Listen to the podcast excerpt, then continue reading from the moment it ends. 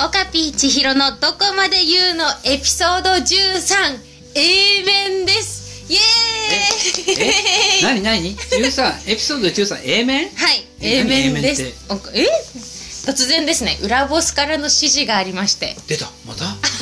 いやつが出てきたかはい裏ボス様のうん指示がありまして、ほう今回からですね、ほいえーエピソード1時間番組でお送りしてたんですけれどもあ60分ね60分で、今回からは30分を2本出していくという形になっていきま要すは60本分けるわけはいあーなんか意味があるのかわかんないけど、はい30分っていうのは聞きやすいかもしれないけどねそうですね軽い気持ちでこうパッと聞いてもらえれば、まあどうせポッドキャストってさはいな垂れ流しっていう言い方だけど、まあすれば次に行くからねそうですねあそれで何そのパート1みたいなのが30分分 A 面って言い方なのそうですいや美しい表現だなそうですよ A 面でー後ほどまた B 面も配信していく予定になっています、あなるほどね、はい、まあ、要は60分今まで一気に聞いてたけどちょっと分かれるか、そうですうんまあ30分聞いて休憩してまた聞くのもいいかなってああそれでもいいですなるほど、はいで A 面と B 面と A 面と B 面となりましたなるほど誰が考えたのあなたいやーそれが指示がありまして裏ボス例のはい裏ボスって誰なのよそう誰なんですかねいやそしておかしいなそはしいはていまあもう一つ発表がございましてあ発表発表ってことでもないんですけどなんとなんとなんとなっんと今回からさらに期待賞が出たあというわけでもなくて 違う、ね、なんとって言うとそうだよね、はいはいゴチのゴチのエアー曲紹介っていうのを始めていくんですよなんでしょうそそれのエアー曲紹介はですね、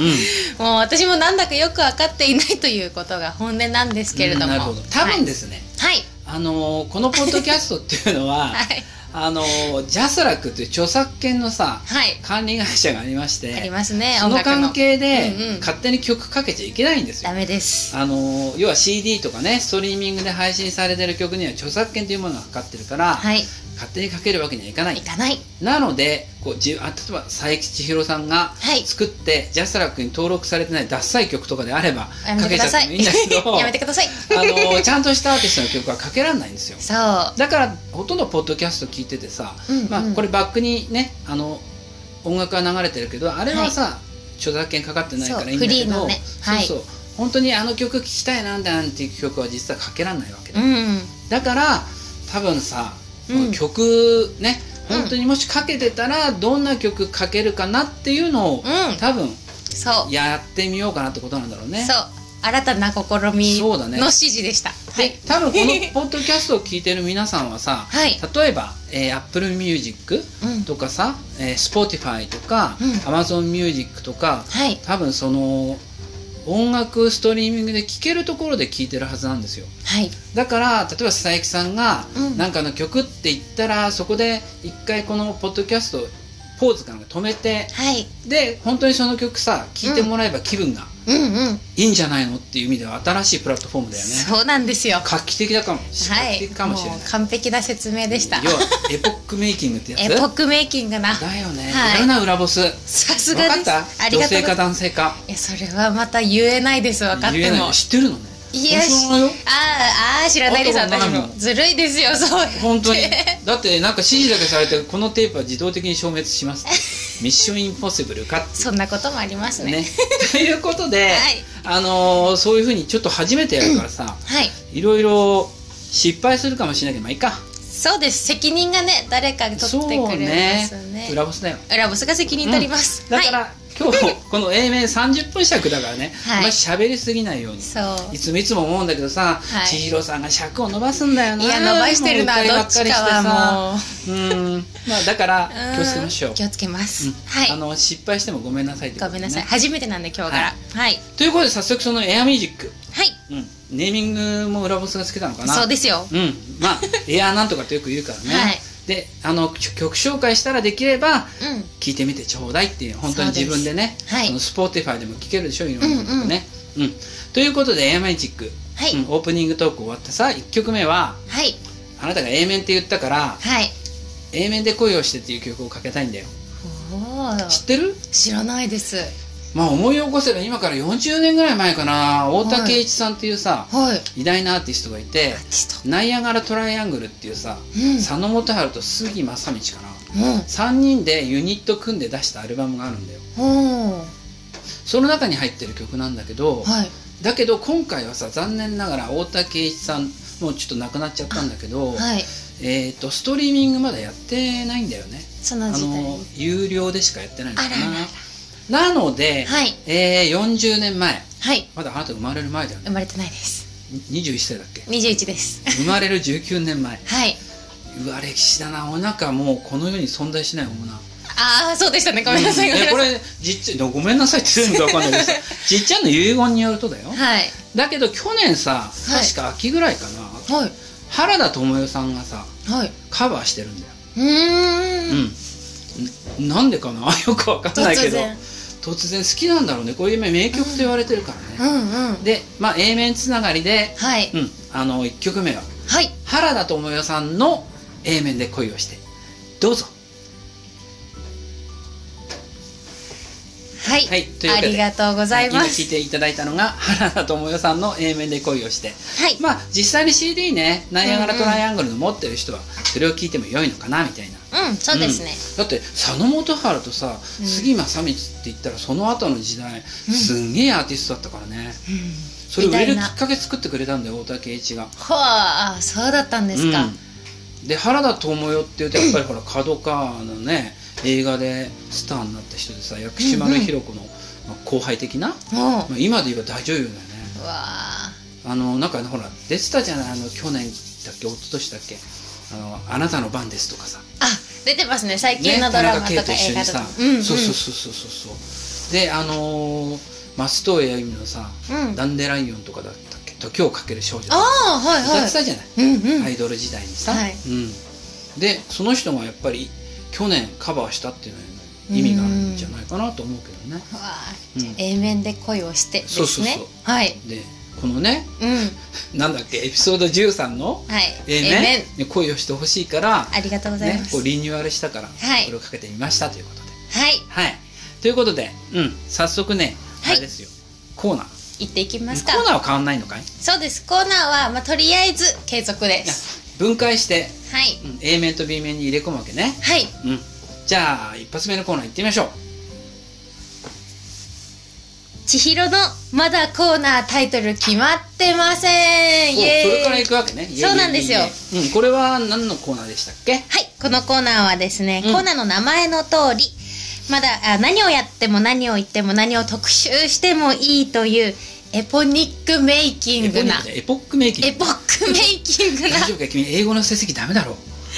と、えーエポニックメイキングでフレキシブルな、あフレキシブルだね合ってますかどういう意味か知ってるフレキシブルってもう活発的な、全然違 うよフレキシブルって融通が利くというかさ、はい柔軟なとかそういう意味ねそういう意味でした。うんという、あはい。のちゃんと調べて言ってくれよ頼むから頑張れ佐伯史郎大学任せて3くだ年生さい やめてください。うという、まあ、まあんかな何よフリーなコーナーね自由なコーナーなんですよ。うん、と今りあえず。は日い。何やろうか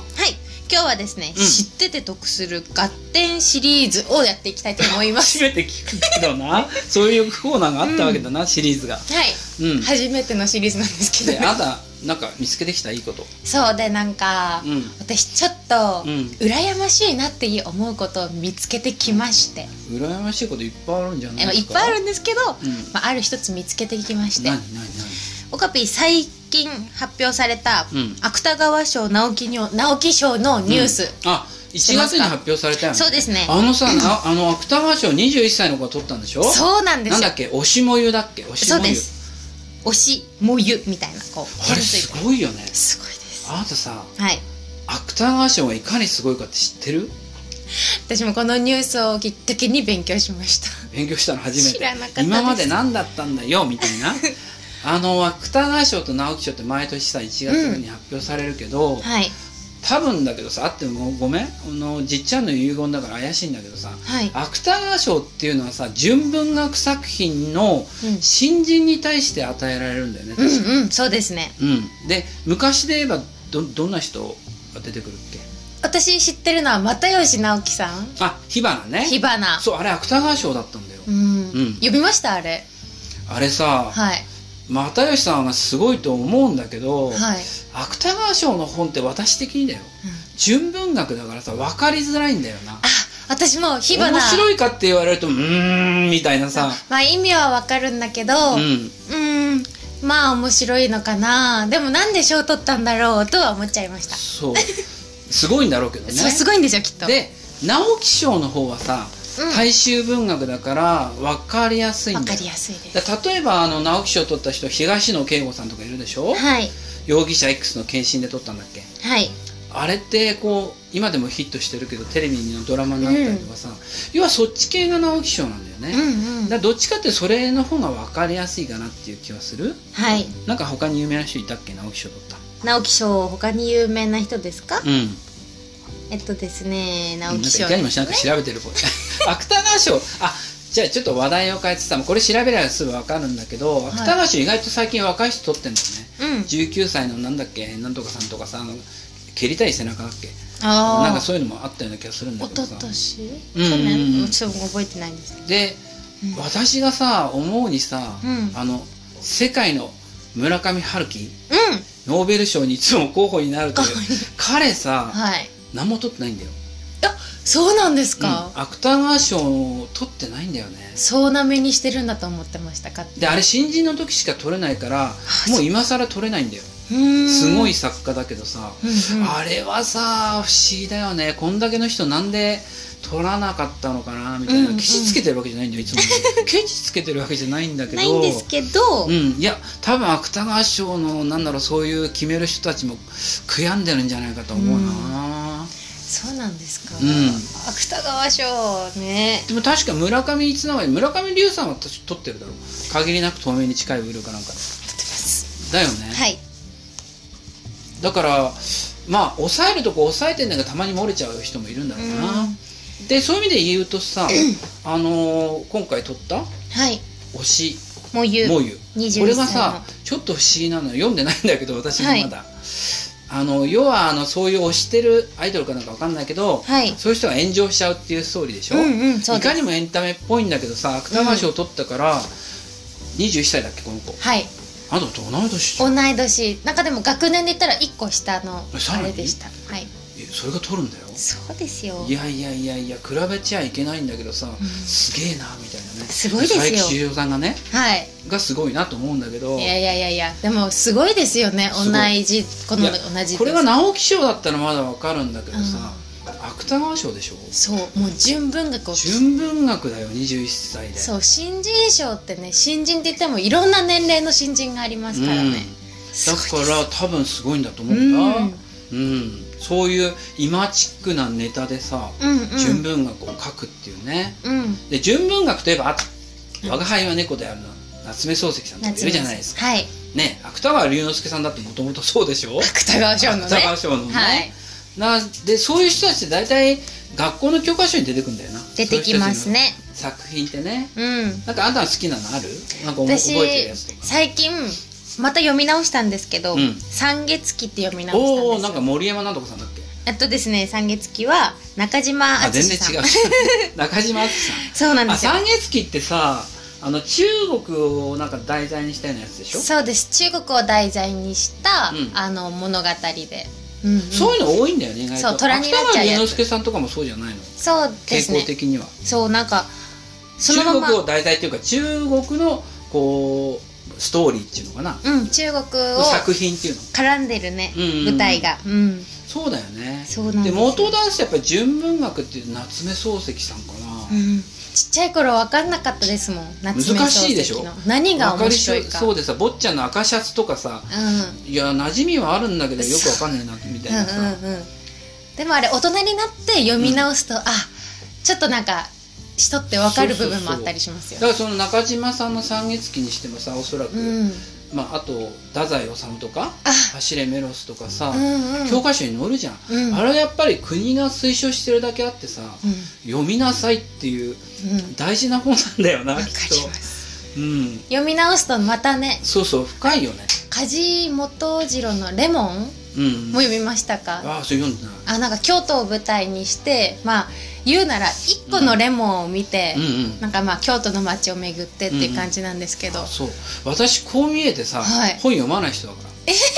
本当になんか知識人だからいつも読んでるのかな全然なんだよこれれがまたへへーだから意外と知らないんだけど、はいでもでも夏目漱石のさ「うん我が輩は猫である」とか坊ちゃんはさ、嫌でも小学生か中学生の時、うんうん勉強したから知ってるぜ教科書に載ってねそうそうそうそう、んうんでほら太宰治って青森県でしょあの人そうあにゆかりがある人ゆかりがあるんだ、あうん出身違うんだっけ出身は違うんじゃないでしたっけなんか岩手にもあそうなのあうごんめんごめん、うんまあまあでもゆかりありますよね、うんいろなんんなとかさころにそうそうそうそう東北っていううイん、メージがあるけどさ、うんうん、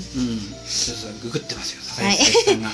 どこ出身よ、ね、出身はですねあえ五所川原だあ青森県じゃんあ本当だほらなんかずっと東京にいるイとメー観ジだ光った大使でしょ広いや崎ちょっといやでもまああ五所川原だからな五所川原なんでちょっと違うんだよな、はい、生まれたとこがここだったうん、だから、青森が生んだ大作家ですよ、うんうん、だからそう純文学のそういう人たちね、うん三月期にしてもそうだけどさうん教科書でみんな触れてるよね多分そう中学か小学校か高校かそうですうんそういうのってやっぱすごいよね読み直すとやっぱりね、うん、さっき何で読み直したの三月期あなんかその、ま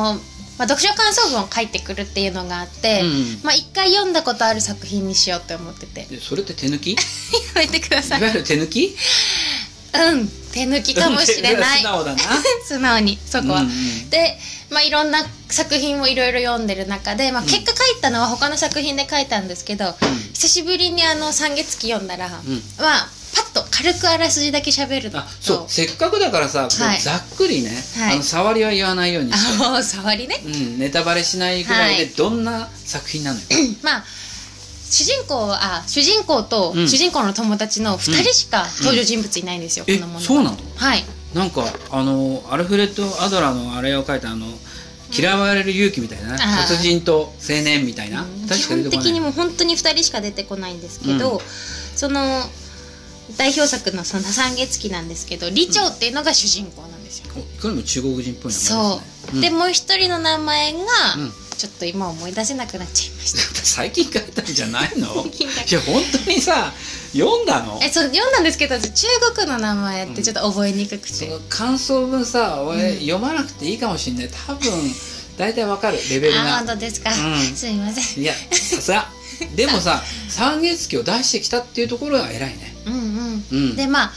最初こうひ主人公がこう結構自尊心が強くておうプライドが高いいわゆるうんでこういろいろこう官僚とかもやるんですけど、うんやっぱりこう官僚とかはうん結果人の言うこと聞いて、マウント取るみたいなそう国民のためにとかってやんなきゃいけないな、うん納得がいかないぞっていうことで、うん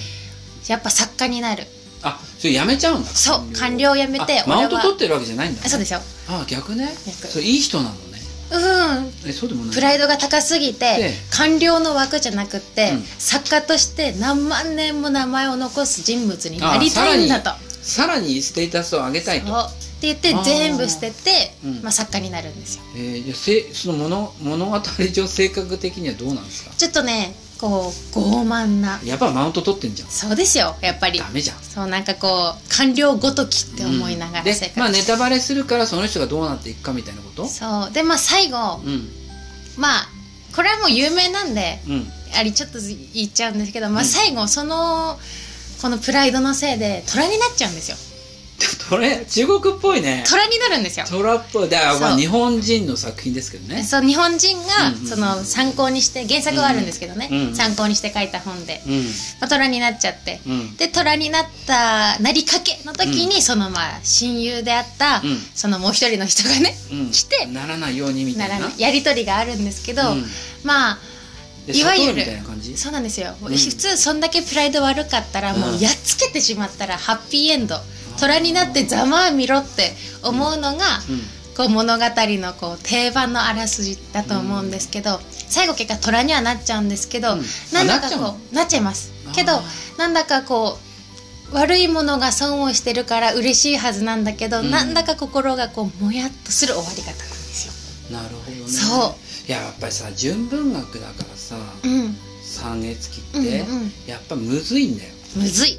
むずいからむずいさっきあだ感想文見たくないなんて言ったけどさはい。それはむずいからみんなの解釈なんだようなん、いろんなうん、そういうのが純文学じゃないそうです。自由深いんにだよ深いでデす。ィープディーパーディーペストだよそうですよ。うんディープなね、大人な世界ディ。ープだよねそう。でだから純文学と面白いんじゃない多分読み直して読み直して読み直してどんどんどんどんだ深からあまってなたくのる手抜きではなくもう一回読みたいっていうそういうのが純文学なんでそうですよ今手抜きじゃないですよね初めて読んだのが何歳か知らないけど初めては多分中学校の教科でしょ書とかですよねでもう30年ぐらい経って今また読みたいみたいなさえ30年も経ってないですよもうあ数そうだ年しか経ってないんあですそうけなどのあそうなの、、はいいやに21だっ たっけそういえば21ですよそうかでもそういう読み返してみたいと思える作品ねそうそういうのが純文学なんだよねそうだから逆に今度お家帰ったらうん国語の教科書また読んでみたいなって思いました、あそうねだから今のほら、これ聞いてる人に小学生いないかもしれないし、うん中学生もいないかもしれない、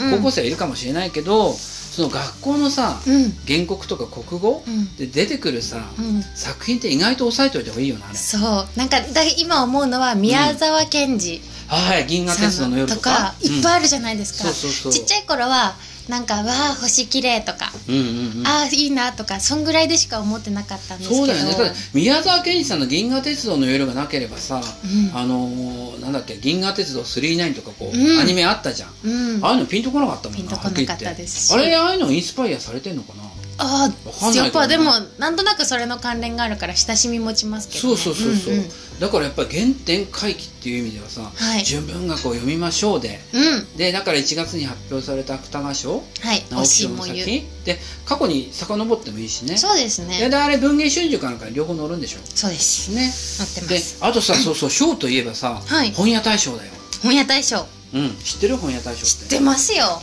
あれ今すごいよねまあ、まあはい今っていうかここ何年かすごいんだけどそう毎あれ回どういう選考対象か知ってるはいなんかちょっとこれもまあ勉強してきたんですけど だってあなた今回話すことがまるで分かっていたような預言者だなそうなんですよちょっと勉強してみたりもしてたんですけど、うんこれ全国の本屋さんで働いてる人これはアルバイトでも、うんうん店員さんでも、うん本当に社員さんでも何でもよくて、うん本屋さんに関わって働いてる人が一人一票最近読んだものあがその人たちがおすすすめする本そう現場最前線だよそういやいやいやいやよう分かってるわけねそう作家と読者のこの間にいる人うんがあ選ぶ、とこう買いに来る人がどういう、ね、うんリアクションを示してるかとか、はいあいいねそうなんですよ、うんまあ売り場からベストセラーを作るっていうそね芥川賞とかさ、はい直木賞がこう内側からであれば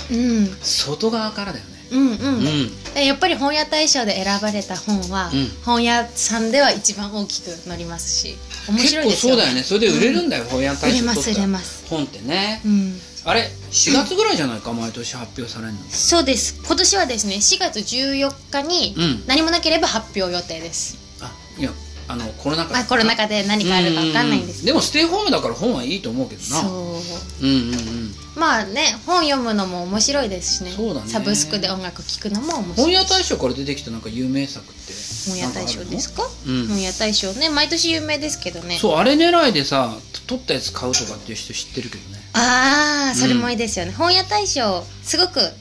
毎回話題ですしね話題になるなるね大体なんか納得いくのが取ったりするんだよそうやっぱり読んでうん、うん分かんなかったなとはならないですもん、うんうんうんそれでですね、うん本屋大賞ちなみに履歴をググ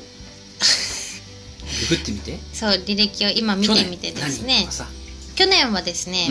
うんうんと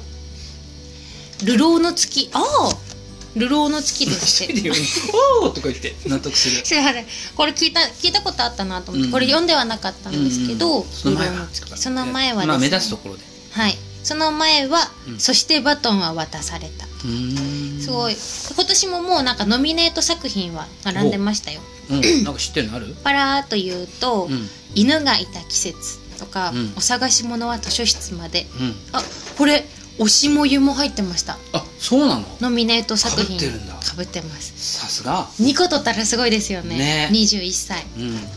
とあとあニュースのあの加藤茂明さんが書いた「オルタネート」っていうのああがな入ってんかますそうそう加藤さん書くって結構話題になってた話題になりますねやっぱそういうの抑えるんだねん本屋大賞はねノミネートのこうラインナップが楽しいね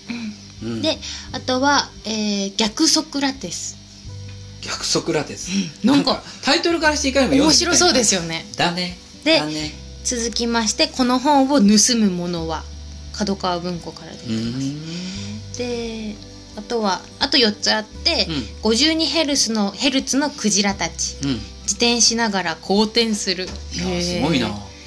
8月の銀の雪、へーなんか逆ソクラテスとかなんかそうね逆のやつつけていやだから本探すのいい本に出会えるの大変だからさこういうのを指標にするといいかもうねん、で最後、滅びの前のシャングリラ」っていうので、うんなるほどねこれが全部で本屋大賞ノミネート作品です、なるほどううんん、そっかそっかじゃあねあの今やっぱほら読書の冬でしょおお読書の冬ですか、うん秋が有名かと思ってまあしたそう私の中で読書の冬って言って冬なんですねねうんだからどんどんね、はいいい作品に出会ってほしいなとはい思うわけでございますはいということでタイトルは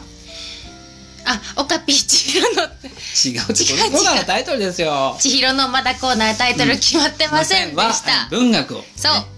今回は言いましたと読書の冬にしてくださいとはいうことですねいはいじゃあこの辺で曲いってみようかはいじゃあエアこミュージックこからエアミュージック私が担当しますほいほい私はクリープハイプのしおりっていうのを紹介していきたいと思いおます知らないそれ何あ本当ですか誰の曲このさっきのコーナーとつながるんですけど、うん今回の、えっと、芥川賞の、うんうん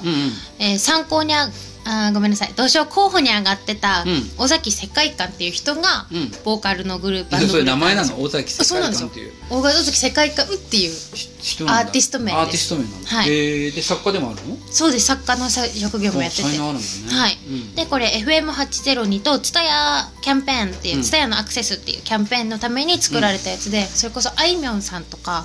え参加してんのそうですそういうなんかすごいじゃん私たちがいろいろ知ってる最近の曲いやちょっと前ですねでもあいみょんが入ってるってことはさ、うんまああいみょんって比較的こう何年間ぐらいのアーティストだからね、そうです新しめのの曲だ、新しめの曲です、うんうんうんとかまあスミカって最近話題のバンドの人たちとかが、のボーカルの人たちがみんなでいろいあろ同じ歌をみんなで歌って、結構マニアックなの知ってんだねあほんこれ結構でも有名かもしれないあでそうす私がダメなのあいや違いこまれす一人目に入ってんだろうね入ってます入ってますエアミュージックだからね紹介する以上はみんな聞けませんでしたっつってもう苦情の嵐でバンバンバンバンバンみたいなじゃあ曲紹介どうぞはいではクリップハイプのしおりですどうぞというわけで、はい今と聞いいうてもわらけでったのは、これはですね、うんまあ、聞いていただいて分かったと思うんですけど、皆まあさんきっと止めて聞いて探して聞いてると思う、 はいこれですね春の別れを歌った歌なんですよ別れですかそうぴったりあなたにやめてくださいあそうこれからの季節ですね、こう男女が遠距離になるみたいなあなるほどねその時の心情の歌なんですほうよほうでこれ聞いてもらうと分かると思うんですけど、うん曲名が「しおり」っていうのと同じで、やっぱり一つ一つの表現がご本にまつわるうん表現になってて、うん